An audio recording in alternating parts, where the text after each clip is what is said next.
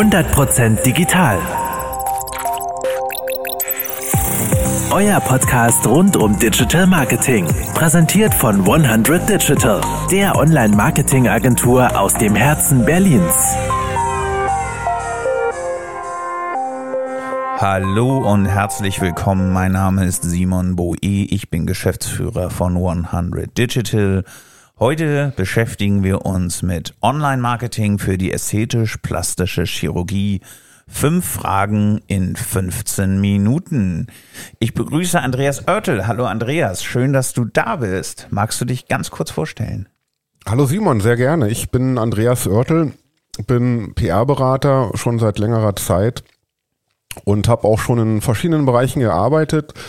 Was jetzt so in den letzten Jahren hinzugekommen ist, das ist ein steigender Bedarf im Bereich der plastischen Chirurgie und das soll ja auch heute unser Thema sein. Ja, schön. Wir haben das aufgeteilt in fünf Bereiche. Im Bereich Owned Media, wie wir sagen, das, was uns selber gehört, steht natürlich die Website im Fokus. Ähm, dazu auch immer ein aktueller Bereich. Dann sprechen wir über Suchmaschinenoptimierung, über das Thema Social Media, dann ganz wichtig Bewertungsplattformen und PR, Schrägstrich, Online-PR, um das Ganze abzurunden. Bei der Website bin, glaube ich, ich erstmal dran. Ähm, die Website steht im Fokus, äh, wird durch Suchmaschinenoptimierung ähm, ergänzt, dass sie auch gut gefunden wird. Aber wichtig ist, sie gehört vor allen Dingen, sie gehört uns selbst. Das heißt, keiner kann uns vorschreiben, in welcher Farbe, wie zum Beispiel Facebook Blau, oder in welcher ähm, Größe wir dort irgendetwas ähm, an der Stelle machen können. Das kann uns keiner vorschreiben. Wir können schreiben, was wir wollen. Wir können äh, Bilder und Videos jeglicher Größe und Länge einfügen, wenn wir das mögen. Und die Website bleibt immer in unserem Besitz. Wir müssen keine Angst haben, dass sie wie ein Social Media Netzwerk vielleicht irgendwann mal verschwindet. Und der Content? Genau, das würde ich auch gerne ergänzen und das mal an einem Beispiel klar machen. Äh, stell dir vor, du möchtest ein, ein lästig gewordenes Tattoo entfernen lassen und hast eine Seite eines Dermatologen, wo einfach nur steht, ich mache Tattoo-Entfernung oder Du hast äh, die Seite eines anderen Dermatologen, der eine Art Blog hat. Ja, ein, ein, eine Seite, die mir eine, einen Mehrwert bietet, einen, einen ganzen Beitrag dazu, was kostet das, welche, äh, welche Techniken gibt es und so weiter. Das ist ein ganz großer Unterschied. Und das ist modernes Content Marketing. Ja, schön. Damit kommen wir eigentlich gleich dann auch schon ähm, zum zweiten Punkt, nämlich wie wird denn dieser Content überhaupt gefunden? Und da gibt's den Bereich der Suchmaschinenoptimierung. Das heißt, über definierte Keywords werden die Texte optimiert, die in der Regel ihr schreibt und uns gebt und ähm, dann äh, so überarbeitet, dass sie nicht nur für den Leser perfekt zu lesen sind, sondern auch für Google perfekt zu lesen sind und sich damit besser im Internet präsentieren als der Wettbewerb. Richtig, ich würde noch einen, einen ersten Schritt äh, vorwegschieben. Und zwar ist ja auch erstmal wichtig, dass ihr uns füttert. Also wir brauchen einen, einen Datenanalysten, der uns sagt, äh, wie muss ich einen Text schreiben, damit Google ihn auch liest. Ja, das ist ein sehr wichtiger Punkt. Das ist gar nicht so meine Baustelle. Ich versuche da nur, diesen Text dann auch äh, schick zu machen. Genau, wir verwenden dafür ja auch spezielle Software, die ähm, es möglich macht, Dinge herauszufinden und zu beachten, die man ansonsten beim normalen Texten gar nicht äh, unbedingt mehr manuell ähm, herausfinden kann. Ja, der dritte Punkt, äh, das ist das Thema Social Media. Da ist es ja derzeitig so, oder da würde mich mal deine Meinung interessieren. Ähm, Insta ist jetzt zum Platzhirsch geworden und äh, TikTok ist der, der aufstrebende neue Star.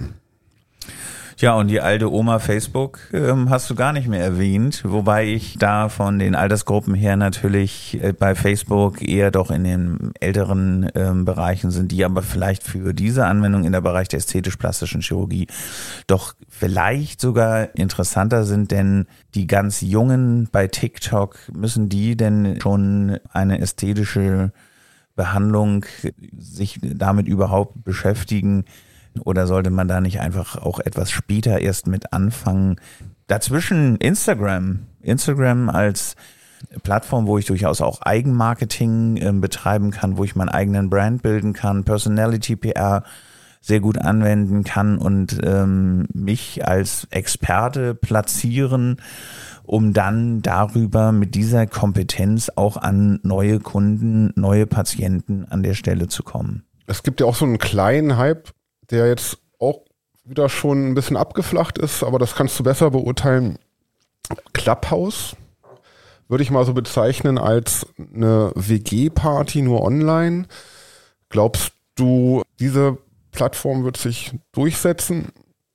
Ja, ich glaube, dass äh, Fachdiskussionen im Bereich der ästhetisch-plastischen Chirurgie da noch ein bisschen auf sich warten lassen wobei es ja schon alles Mögliche gibt, den Morning Miracle und die Zigarrengruppen, hm. ähm, alle sind sie da irgendwie vertreten, aber aus meiner Sicht immer doch von Medienmachern und medienaffinen Leuten getrieben, die dort ihre ja, Live-Gesprächsgruppen einfach äh, führen. Und das muss man beobachten, inwiefern man damit dann tatsächlich selber seinen eigenen Brand aufbauen kann. Ich denke, dass immer wieder da an der Stelle auch Dinge aufpoppen, die wir natürlich dann dementsprechend beobachten. Unser vierter Punkt sind Bewertungsplattformen, die ja heutzutage gerade in der plastischen Chirurgie sehr wichtig sind.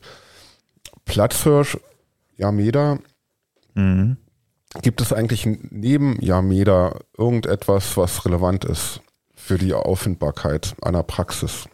Ja, DocLib ist jetzt ja ganz stark hier in Deutschland am, am Vormarsch, vor allen Dingen, weil es dann in Kombination mit diesem, mit diesem Terminmanagement bietet Yameda ja auch an der Stelle so an, aber diese beiden Plattformen halte ich äh, einfach für, für unverzichtbar. Ich meine, wir gucken alle immer nur auf die Sternchen bei Bewertungen von Produkten und Dienstleistungen und Firmen und ähm, wenn wir irgendetwas aussuchen, sei es ein, ein, ein Film, den wir streamen wollen oder auch ein Film, den, den wir im Kino sehen wollen. Es gibt überall immer Bewertungen und gerade für Deutschland sind Siegel und Bewertungen unheimlich wichtig. Unser letzter Punkt, das ist die PR. Äh, da würde ich gerne mal den Anfang machen. Sehr gern. Was ähm, gerade sehr ähm, stark zu beobachten ist, dass die PR professioneller wird. Meines Erachtens ist das Marketing hervorgeprescht durch einen gewissen Professionalisierungsgrad, durch KPIs, durch Richtwerte, äh, an die man eine bestimmte ähm, ähm, Performance misst. Und ähm, das hält gerade auch Einzug in der PR, sodass so ein neuer Begriff entstanden ist, die Online-PR. Also wo wir äh, beide quasi jetzt wieder zusammenkommen, äh, wo quasi die PR von dem Online-Marketing lernen kann. Kleines Beispiel, wenn du sagst, Andreas, versuch bitte, dass der Journalist einen Backlink setzt, wo ich dir sage, was, was bringt das? Ja, aber ähm, du kannst da vielleicht nochmal kurz erklären, warum, wenn ich ein, ein, eine Praxis, einen Arzt äh, in einem Online-Medium platziere, warum es wichtig ist, dass am Ende dieses Beitrags eine Verlinkung zu der Seite der Praxis wichtig ist. Ja, da sind wir wieder im Bereich der Suchmaschinenoptimierung und dessen, was ähm, je mehr Backlinks, also Verweise du im Internet auf deine eigene Seite hast, desto mehr Relevanz schreibt Google dieser Seite zu. Mhm. Deswegen ist das Backlinking so wichtig. Und wenn du schon PR machst, in diesem Fall auch PR, die online stattfindet, ist es natürlich ein leichtes, da auch einen Link auf die Website unterzubringen. Sehr schön, dann sind wir schon durch mit unseren äh, fünf Punkten wir beide haben ja auch schon äh, Kommunikation für Konsumgüter gemacht oder für Autos oder was auch immer. Was ist schwieriger, ein Consumer-Produkt zu promoten oder eine Praxis im ästhetisch-plastischen Bereich? Was meinst du? Ich denke, der Vorteil an einer Praxis ist, dass man die Ergebnisse sofort nachvollziehen und messen kann, weil einfach nicht so viel gemacht wird. Nehmen wir an, du hast ein Auto oder du hast ein fast-moving Consumer Good wie Snickers oder ähnliches. Du hast ja an der Stelle so viele Marketingaktivitäten, dass du das nicht auf eine bestimmte zurückführen kannst. Während wir, mhm. wenn wir sagen, wir überarbeiten eine Behandlung auf der Website, wir schreiben dazu einen News-Bereich, ein aktuelles Bereich, wir ergänzen das Ganze noch mit einem PR-Thema. Dann haben wir uns auf ein Thema innerhalb dieses, dieser, dieser Praxis verständigt und können dann natürlich auch sofort messen, kommen mehr Patienten. Also du kannst mir garantieren, das ist, glaube ich, so der Gedanke, wenn ich zu dir komme und auf Google Rank 10 bin, oder vielleicht nur so auf der zweiten Seite, wo ja, die ja nicht so relevant ist, kann man durch gewisse Aktivitäten ähm, in diesem Ranking steigen. Das können wir dir auf jeden Fall garantieren. Inwiefern das jetzt für alle Branchen ähm, hm. gilt, ist natürlich jetzt hier so nicht zu beantworten. Okay. Simon, ich hoffe, dass wir, wie gesagt, in den nächsten Folgen auch noch andere Bereiche unter die Lupe nehmen. Ich freue mich. Ich mich auch. Vielen Dank. Das war 100% digital. Euer Podcast rund um Digital Marketing. Ihr habt weitere Fragen oder sucht Unterstützung bei eurem digitalen Marketing? Dann besucht uns auf 100.digital. Den Link findet ihr auch in den Show Notes.